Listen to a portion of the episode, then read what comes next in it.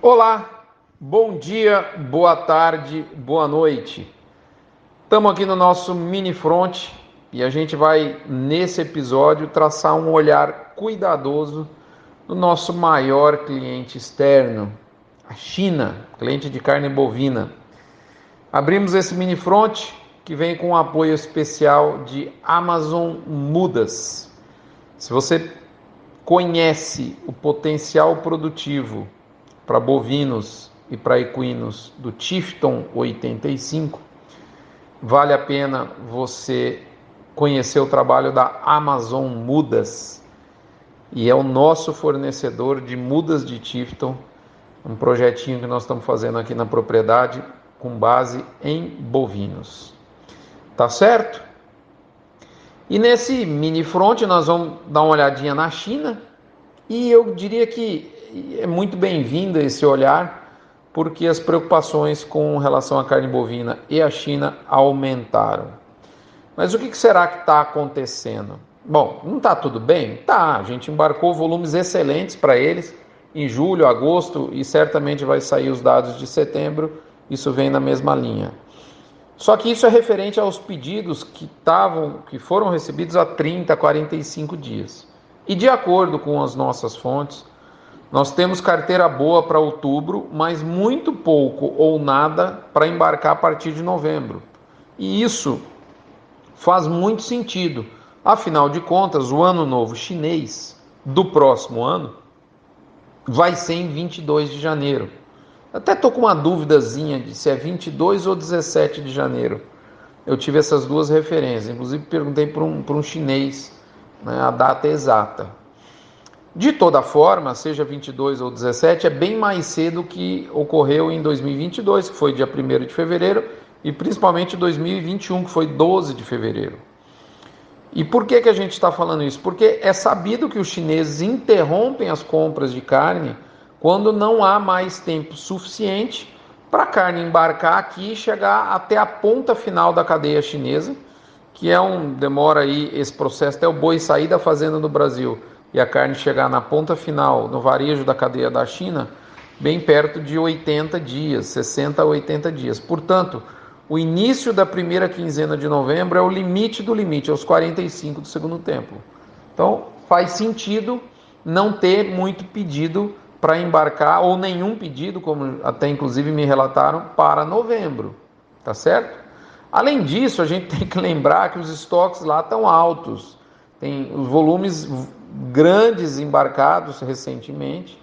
E a perspectiva econômica dos próximos meses para eles não é boa. Você deve ter visto aí já né, redução de crescimento, de perspectiva de crescimento do PIB chinês. Eles tiveram, para complicar mais um pouco, recentemente uma desvalorização da moeda local. De modo que é provável que esses estoques já presentes ou chegando adicionados ao que vai ser enviado em outubro, complete a demanda até o ano novo chinês. E é esse pano de fundo que trouxe as vendas do dianteiro de 6,200, 6,600, que era o que estava sendo negociado há um tempo atrás, para os atuais 5,100. Detalhe, há pressão para maiores reduções. Mas, Rodrigo, não tem boa notícia? Tem. A boa notícia é que a perspectiva para o arranque de 2023, que é a primavera de lá, está excelente, porque tem muita gente entendendo que ações governamentais para recuperar o período de baixo crescimento econômico de agora podem ser implementadas. Vai lembrar também e observar que vai ter tem uma questão aí que é o cenário político chinês. Nós vamos ver eleições em outubro lá e se, se os possíveis impactos na questão Covid pós-eleição, se é se isso levar a um, a um abortamento da política Covid-0, se essa política sair de cena, deve ajudar bem o consumo chinês no ano que vem. Então, assim, tem boa notícia? Tem. Pena que ela é lá na frente, né? Mas, menos mal, ela existe. Bom, essa pisada no freio da China, que a gente está observando agora, tem potencial sim, na minha visão, de causar algum impacto em preço, porque essas vendas concentram boa parte da margem da cadeia pecuária do Brasil. É, é desproporcional. Uma, uma redução leve em venda à China tem um, um, potencialmente um reflexo muito maior né, do que uma leve redução poderia imaginar inicialmente causar. É sabido, inclusive, que esse fato, né, a pisada no freio, fez preço durante essa semana no Boi China de São Paulo, ou seja, uma leve redução. Já as praças, que proporcionalmente vendem menos boi China em relação ao total de abates, tendem a não sentir ou sentir menos. Quem sabe o ágio China retroceda agora um pouco. De outra sorte, então até agora a gente está falando de demanda, né? Então, assim, a demanda dando uma piorada, né? Demanda externa do principal cliente, ok. De outra sorte, eu penso que o pico de oferta da entre safra já está no nosso retrovisor, o que não quer, não quer dizer, não é isso que eu estou dizendo, né?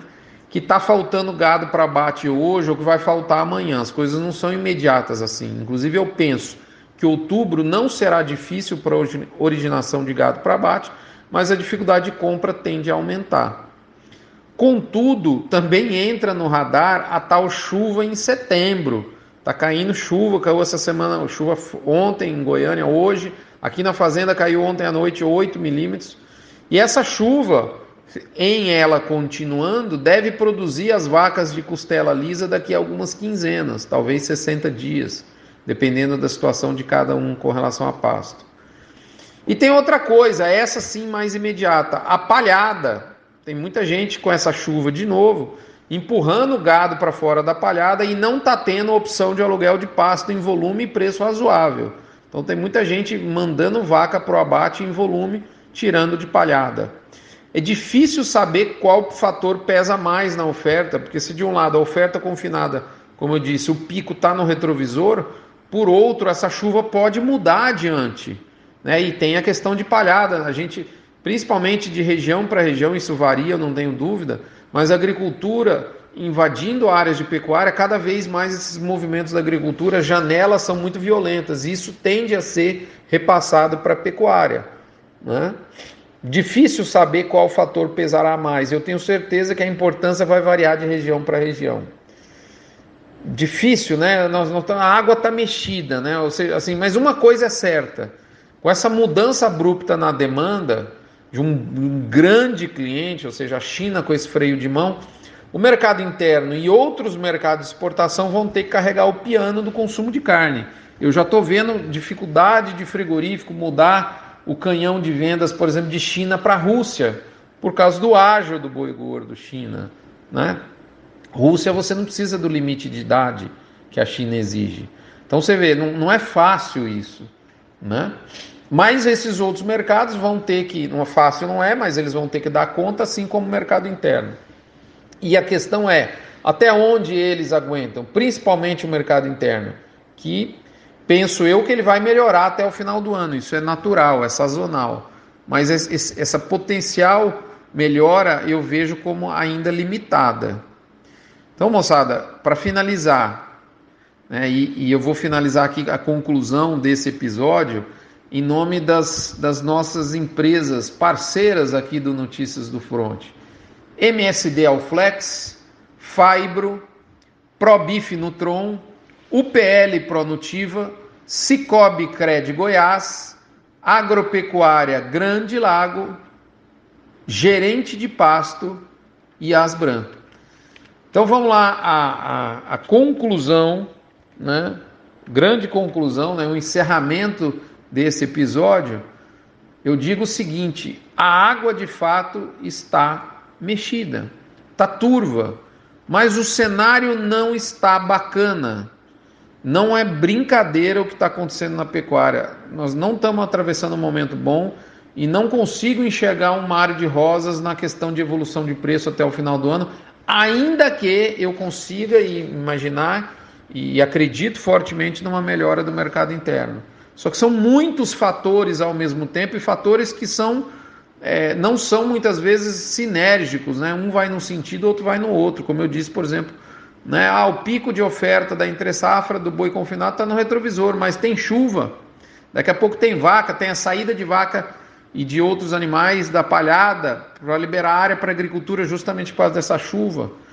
Então assim, não tá bacana, não tá fácil do boi engatar uma alta.